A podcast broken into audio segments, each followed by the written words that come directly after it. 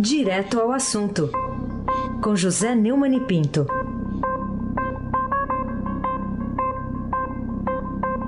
Neumani, bom dia. Bom dia, Raíssen Abac, o craque. Bom dia, Carolina Ercolim. Bom dia. Bom dia, Nelson Volter Alvirante. Bom dia, Diego Henrique de Carvalho. Bom dia, Moacir Biasi. Bom dia, família Bonfim, Emanuel, Alice, Isadora. Bom dia, ouvinte da Rádio Eldorado, 107,3 FM. Raíssen Abac, o craque. Bom dia para os deputados que trabalharam de madrugada, de segunda para terça. Não, não vou acordar, não vou acordar. Deixa Não, eu- nada. deixa eu- Inédito. Fala baixo, fala baixo. Quase inédito. Fala baixo, fala baixo. Muito bem. Vamos lá. A Câmara dos Deputados aprovou nesta madrugada, então, o decreto que autoriza a intervenção federal na segurança pública do Rio. O governo comemorou a decisão e a gente aqui pode comemorar? A gente tem o que comemorar, Neumann? Ah, Bem, a matéria chega agora para o Senado, viu, Raíssa? E lá no Senado eh, deve apreciá-la ainda hoje. né? Dizer, a coisa deve ser confirmada lá. A vitória do governo é pacífica. Quanto à nossa, digamos que há controvérsias. Também lá, o meu amigo, Raíssa, também lá. Essa é a primeira vez que o Congresso analisa uma matéria como essa desde a vigência da Constituição de 88. O texto foi aprovado por 340 votos a favor, 72 contra e uma abstenção, ou seja, foi uma lavada, né? Por se tratar de um decreto presidencial, a intervenção já está em vigência. Coube ao plenário só dizer se aceitava ou revogava, né? Durante a votação, de mais de sete horas, os parlamentares se revezaram na tribuna, o quórum foi alto, a quase totalidade, como você viu, votou a favor da medida, com exceção da esquerda, PT, PCdoB, PSOL. Né? O, o- o Rodrigo Maia, por exemplo, que era contra, fez uma contundente defesa. A medida tornou-se, segundo ele, urgente e necessária. No discurso, ele defendeu a aprovação do decreto porque o crime organizado se transformou no inimigo comum a todos os homens e mulheres de bem. Olha, o, o Carolina, a repórter Andréa Sadi, da Globo News, que deu furo eh, na segunda-feira da semana anterior da criação do, do Ministério da Segurança Pública, contou agora que o marqueteiro Elzinho Moco e o especialista em pesquisa de opinião pública Antônio Lavadeda saíram de uma reunião com Temer dizendo que a palavra de ordem lá no Palácio é capitalizar a intervenção e o Ministério politicamente.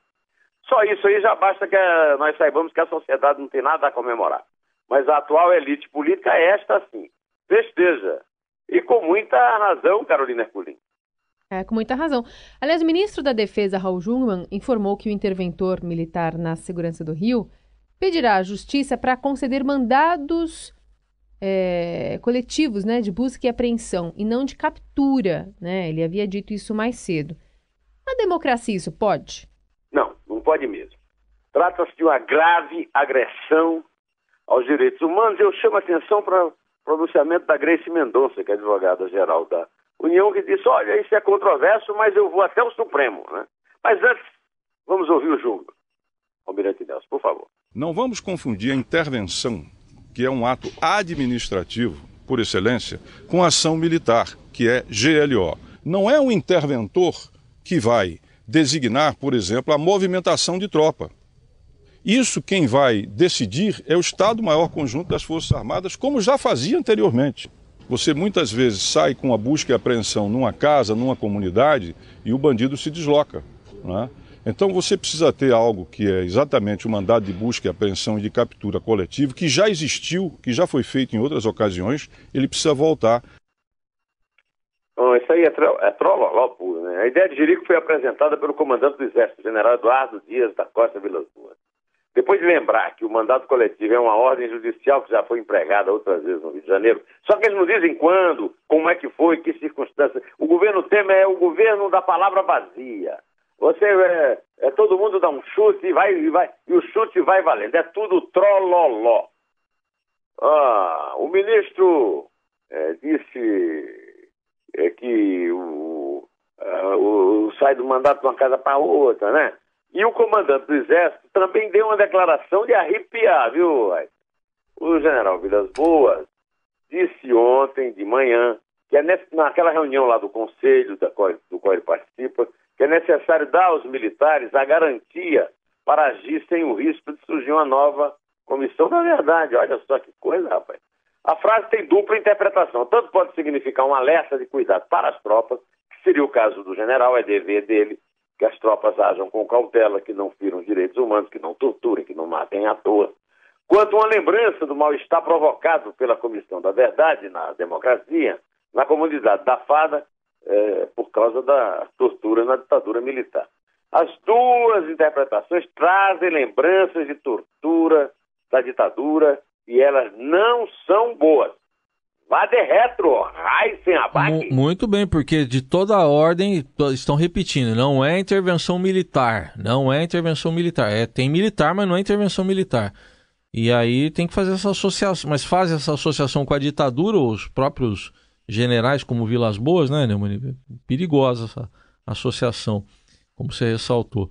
Mas com uh, um desdobramento disso, né, com a votação de propostas de emendas à Constituição suspensas durante a intervenção federal na segurança pública do Rio, o fim do foro privilegiado, então, também está fora da pauta. A gente fala da Previdência, mas também está fora da pauta do Congresso.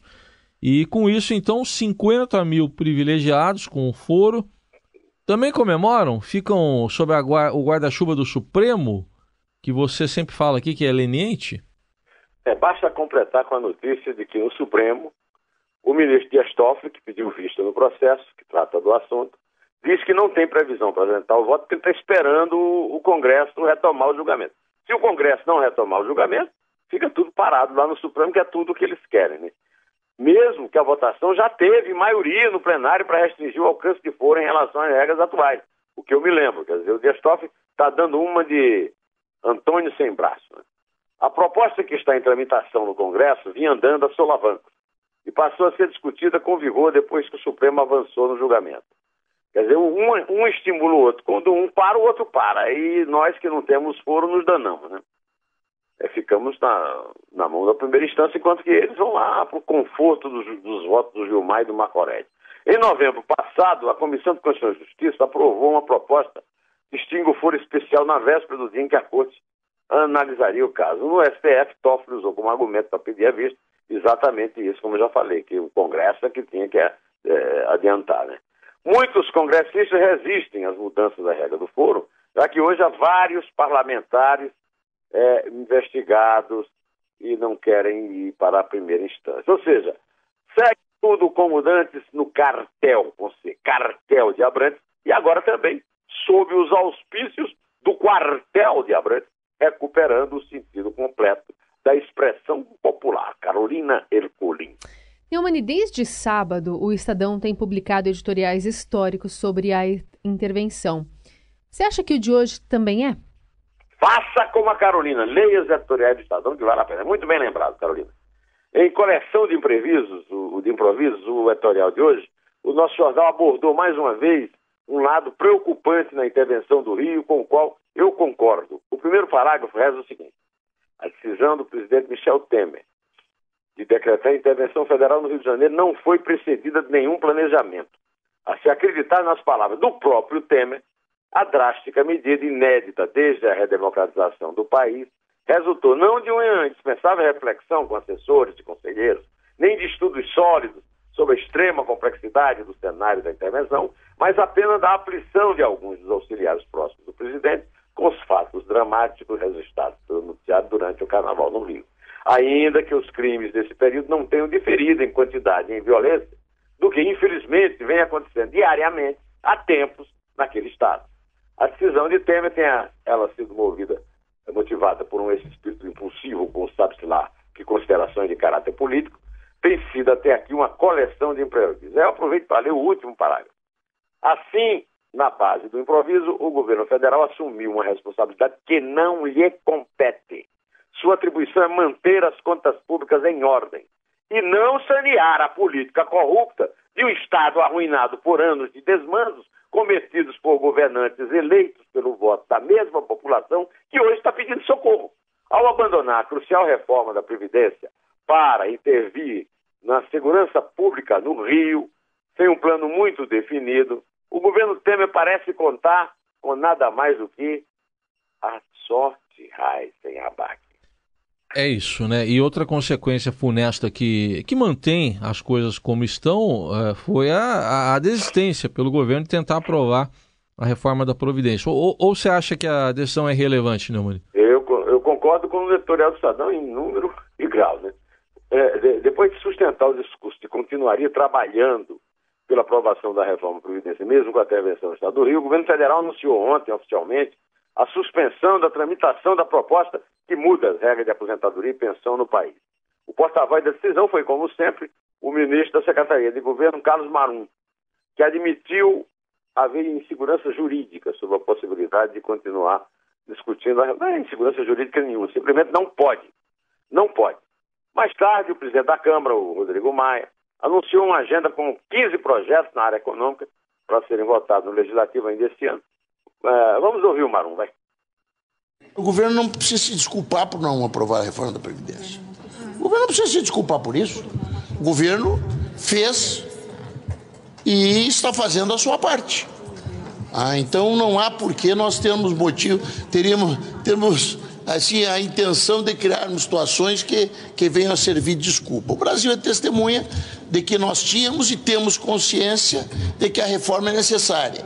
Todavia, uh, a questão da segurança uh, assumiu um caráter tão explosivo que, que tornou necessária a tomada de medidas excepcionais. E essas o governo tomou, e o efeito colateral, nesse momento, é a, suspensão da tramitação da reforma da Previdência. Carlos Marum era valet de chambre, criado de quarto de Eduardo Cunha. Agora, ele é o, o sentinela na porta do Temer. Ele fala o que o Temer fala, ele faz o que o Temer manda. É, o governo não precisa pedir desculpa por nada, o governo fracassou. Agora, eu quero lembrar que o Carlos Marum foi colocado nessa Secretaria de Governo, cargo que ele não merece. Ele não tem competência, ele não tem currículo, ele não tem habilidade para isso.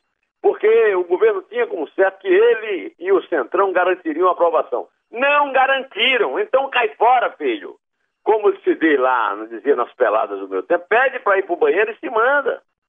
Pode ser até que ele esteja certo, que o governo precisa de desculpa, mas a verdade é que ele foi posto lá com a missão de aprovar. A missão era relevantíssima, porque sem a reforma, simplesmente não é possível manter as contas públicas rígidas.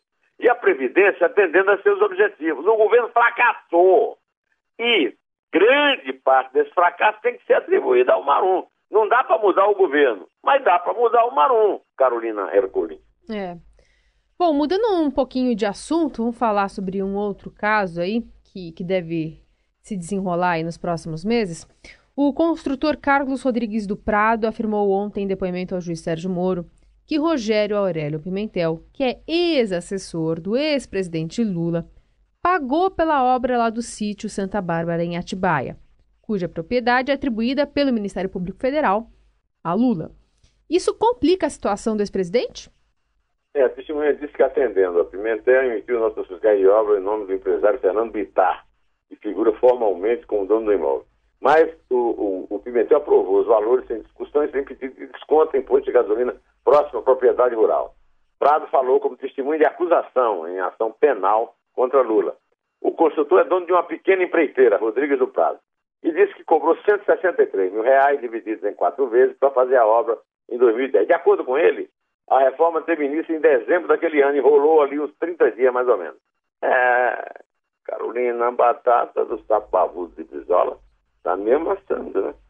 Bom, sem Abac, vamos em frente. Vamos em frente aqui, porque... Tem mais batata assando por aí. Ah, tá, cheio, tá cheio de... Tá cheio de batata assando, né?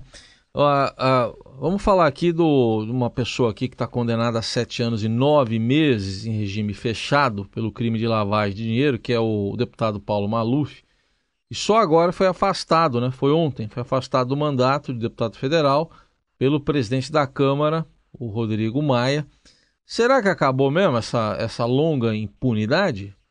É, o, o, o, o Maia não, não atendeu a, a ordem do, do Faquinha, apenas afastou o Maluf confirmou o afastamento, justificando que a decisão inviabiliza a decisão do, do STF, inviabiliza a capacidade de exercer o cargo na Câmara por mais de 120 dias.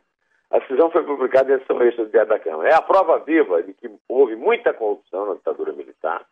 Está preso e está fora da Câmara, o Paulo Maluf. Muita gente boa, Raíssa, tem peninha, do velhinho Dodói, como o Maluf está cumprindo pena.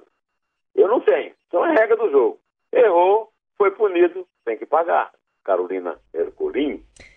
Tem um outro assunto que eu queria tratar ainda contigo. É, segundo uma matéria do Fábio Serapião e do Fernando Nakagawa ontem, o, o Ministério Público Federal investiga a CVM e, e eu queria saber se para você faz sentido essa investigação. Faz todo sentido, viu, Carolina? Segundo o Procurador Federal Ivan Cláudio Marques, a Comissão de Valores Mobiliários da CVM e a Superintendência Nacional de Previdência Complementar, PREVIC, falharam ao não conseguir impedir o rombo bilionário no fundo de pensão do Correio, né, do postário. O, o Raíssa é testemunha, pode confirmar aí para você, que eu tenho falado nisso há muito tempo. É. Aliás, eu quero lembrar você que o Correio foi o começo de tudo. Foi a CPI do Correio que começou a questão do mensalão. E o post, no Postales, que é o fundo é, de pensão, os funcionários do Correio estão pagando pelos roubos, os roubos do PT e seus aliados. Segundo a Polícia Federal e o Ministério Público, o rombo da postal é de 5 bilhões e 600 milhões. Não é pouco dinheiro, não. A gente fica falando muito agora dos crimes do PMDB. Não pode esquecer que na origem dele está o governo do PT. Aliás, o Temer está lá porque ele foi eleito pelo PT. O PMDB elegeu a Dilma e o PT elegeu o Temer. Então não tem que dizer que é, que é vampiro, que é, é, que é ilegítimo, nada disso. Eu não votei nele. Conheço muita gente que não votou, aliás, metade do Brasil não votou. Mas quem votou agora está dizendo que não, que ele não foi eleito. Foi eleito pelo voto dele. No ano passado, o Raíssa também é testemunha, Carolina, eu perguntei como é que pode a CVM deixar ter acontecido o que aconteceu na Oi e na Petrobras e não fazer nada. Passou uma manada de elefantes e a CVM não viu. Até no dia que eu falei isso, eu toquei ali o passo do elefantinho. Tá certo. A Polícia Federal e o Ministério Público Federal têm mais é que investigar mesmo a Carolina e Heisen. Eu peço ao Almirante, né, esse tempo todo falando de cartel, de quartel, eu me lembrei de uma música de que eu gosto muito, que é do Lulu Santos e do Nelson Mota, com a qual eu, inclusive, ponho os versos, eu encerro meu romance Veneno na Veia. É, essa música chama-se Como uma Onda no Mar, e eu vou pedir que o Almirante Nelson a execute para que possamos nos despedir de forma sonora, agradável e musical.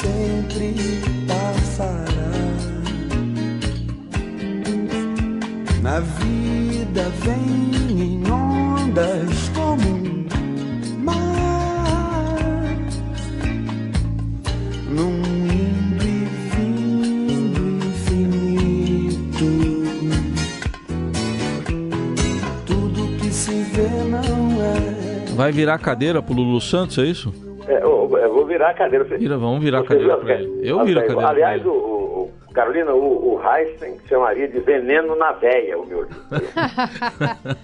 Pode contar de três. Nós vamos em frente. Então vamos lá. É três. É dois. É um. Um. É. Há tanta vida lá fora, aqui dentro sand como uma onda no mar, como uma onda no mar.